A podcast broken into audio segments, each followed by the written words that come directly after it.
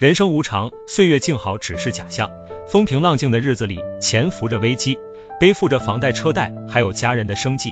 虽然有压力，但以为努力工作就能扛得起。父母虽然年迈，但还算硬朗，以为身体出问题会遥遥无期。夫妻感情还可以，以为过下去没问题，再苦再难也会不离不弃，好像都挺好，似乎不需要太用力就能一直活在快乐里。然而明天和意外，不知道哪一个会先来。总以为来日方长，却忘了世事变幻。工作会失去，生意会失败，爱人会离开，生病不奇怪。安逸是短暂的，身不由己才是常态。没有困难的准备，就会措手不及。天真的我们低估了残酷的人生，所以经历挫折和坎坷，也许并非坏事。低谷期时刻会提醒痛苦时候的心情。所谓没有过不去的坎，并非生活不再困难，而是一点一滴的痛苦和磨难，让我们不断坚强。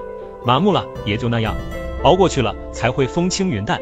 加油吧，生于忧患。